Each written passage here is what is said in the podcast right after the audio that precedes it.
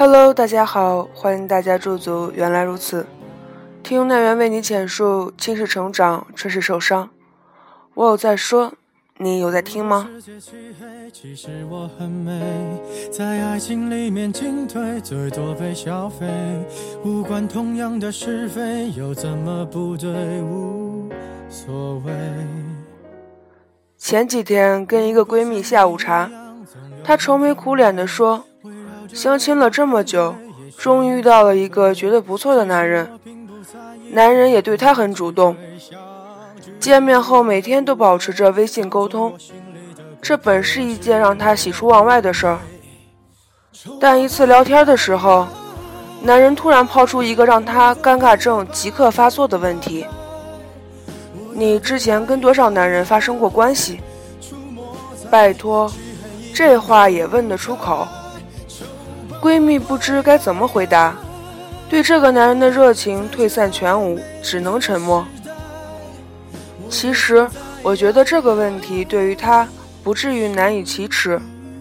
她交过的男朋友数量有限，这个问题的答案是个中规中矩的，绝不会让对方大吃一惊。她之所以不愿回答，是因为跟相亲男的关系并没有到要讨论这个话题的阶段。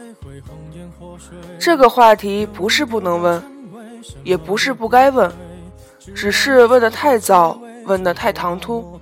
就像火锅里的肉还没煮熟，你就要蘸料入口，差了不少火候。肉熟了再吃，才不会让肠胃吃不消；相处熟了再问，才不会让关系太早挂掉。闺蜜决定跟相亲男不再来往，她说。虽然手都没拉过，但感觉就像被他侵犯了似的。我刚工作的时候，在新员工培训上结识了一位同样刚毕业的同事，之后他约我中午一起吃饭，我们就建立了同事加饭友这样的关系模式。除此之外，并无其他来往。我们一起吃过几次饭。每次都变成了他打探我私生活的专属时间。你爸做什么的？你家住哪？你男朋友多大了？那种盘根问底的询问，真是让我头大。我估计要是我家养条狗，他都能问到狗的生辰八字。关于这些私人生活的问题，我一忍再忍，但有一次实在是忍不下去了。我们一起吃午饭的第五天，他竟然问我的工资是多少。有过工作经历的人都知道，工资是要遵循保密原则的。虽然不是必须严格遵守，但对于这种根本不相熟、不要好的同事，肯定是不愿意透露的呀。我们不过是泛泛之交罢了，并不是推心置腹的好友。更不是工作上唇齿相依的亲密伙伴。以我们的关系程度来看，他对我的关心确实有点过了。后来我用种种借口不再跟他一起吃饭，不只是因为不想透露工资，而是跟他相处会非常不自在，就好像是一起在偌大的空荡荡的看台上看球赛，你最多挨着我坐。可是为什么偏偏要坐在我的腿上呀？我记得上小学的时候，我跟同桌在桌上画了一条三八线。每次我发现他的胳膊越过了那条线，我都会顶回去提醒他一下。对于这个八卦的女同事，我也有一句同样的话想说：喂，你过界了。我把这件事儿说给闺蜜听。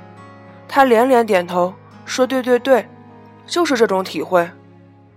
问题并不出在这些打探的提问本身，毕竟我们不是矫情的要时时装高冷和神秘，我们也愿意敞开心扉，愿意在一些人面前展示自己的悲欢离合。但这种表达和展示一定要有一个前提：我们认为对方是对的人，时机刚好且关系恰当。”而面对并不亲密甚至陌生的人，过早谈相对隐私的话题，就会让人感到被侵犯、被越界。结构家庭治疗理论中有一个很重要的关键词，叫做边界。它是用来表征家庭成员之间的关系范畴。边界的清晰与模糊，直接影响家庭关系的和谐。在一个有血缘和亲缘关系的家庭中，边界都是如此重要的事情，就更不必说其他类型的人际关系了。其实每个个体都像是一个相对独立的小系统，它有自身的开放性和封闭性。这种开放和封闭都是相对而言，相对的标准就在于边界的设定。就像你不会把自己的身体暴露给陌生人或是并不相熟的朋友面前一样，你也同样不愿意在自己感到不适的情况下，被人拖的只剩一件底裤。但面对亲密的人，你可以更开放一些。你过往的经历，你目前的窘境，甚至底裤上有一只洞暴露在对方面前，都不会感到那么尴尬。关于如何设定边界，还要取决于你的人际关系网络如何布阵。每个人都有一个以我为中心向外辐射的社交网络，你和这个网络中其他人的距离，可以称之为社交链。每条社交链的长短，就决定着你和他人之间的边界有多远。只是认识却并无来往的人，像聚会中别人介绍认识、交换名片的人，像朋友的朋友，他们离你的距离最远。那么边界就适合设定在最基本、最外围的一些层面，比如你的姓名、性别、外表、职业。有一些泛泛之交，打过几次交道，但并无过甚往来的人，像关系普通的同事、楼下的邻居、同班但关系不亲近的朋友、远房亲戚等，你会同意他对你一些无关轻重的事情的打探，比如以往的职业经历、家住在哪里、单身与否、近期一些大的生活变化。再走进你人际关系网的。就是比普通朋友好一些，比闺中密友差一些的人，他们可能是你偶尔一起吐槽的同事，同宿舍的同学，有交流但见面不多的朋友。对于他们，你的边界可以开放至更接近于心的地方。你愿意分享你的爱好，你昨天刚换的发型，你对最新上映的电影的看法，你的人生规划。位于关系网里最里层的人，也是你社交网络中最重要的人，像是你的至交、恋人、父母，你会愿意跟他们有情感上的亲近、肢体上的接触，甚至分享难以启齿的故事。但即便是再亲密的人，也要意识到你们之间仍有边界。所谓的亲密无间，只是一种修辞。你们即便共同分享生活、同床共枕，也要给彼此留一块私人领地，尊重领地的完整和归属，不要肆无忌惮，未经对方允许就去见他。这块私人领地里就是自由意志，比如我们有权决定自己的职业选择、交友方式、对世事的看法、对他人的好恶。对于这些，可以讨论商量。但无法强制改变，所以边界是一种很重要的存在，它是保护你、保护对方以及你们关系的守卫。一旦这个守卫被破坏，关系将变得混乱和岌岌可危。试想，如果对你了解不多，只是一面之缘的朋友，就知道你的全部成长史、情史、职场经历，你是否会感觉安全？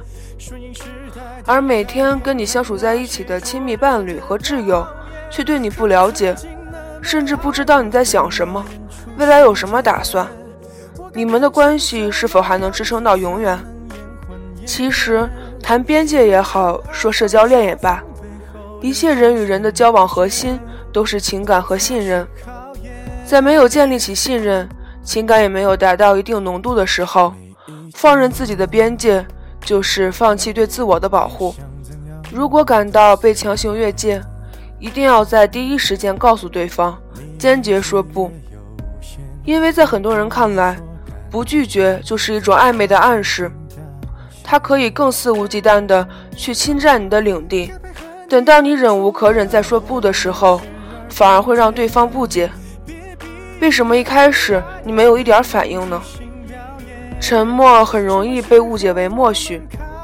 更为重要的是，保护好自己的同时，也别给别人添乱。在关系还没有那么亲近的时候。请随时自查，是不是在做一些侵犯对方的事情？有没有过度打探别人的隐私，让对方感到不适，也让你失去了跟对方更进一步的机会。信任是在给对方留出空间的前提之上建立的，也是在彼此互惠互利、严守承诺的基础之上积累的。过度和过快的跨越边界。就像未经允许就闯入别人家门，会让人不快和安全感缺失，而没有共同经历和岁月的打磨，我们也难以产生深厚的情感。不如再耐心等等。有时候火锅冒着热气，咕嘟咕嘟翻滚着浓汤的时刻也很美好，肉总是会熟的，就算火总是不旺，肉还是不能入口。不如再好好琢磨一下周国平说的一句话：“尊重他人，亲疏随缘。”像情感节目里的嘉宾，任人挑选。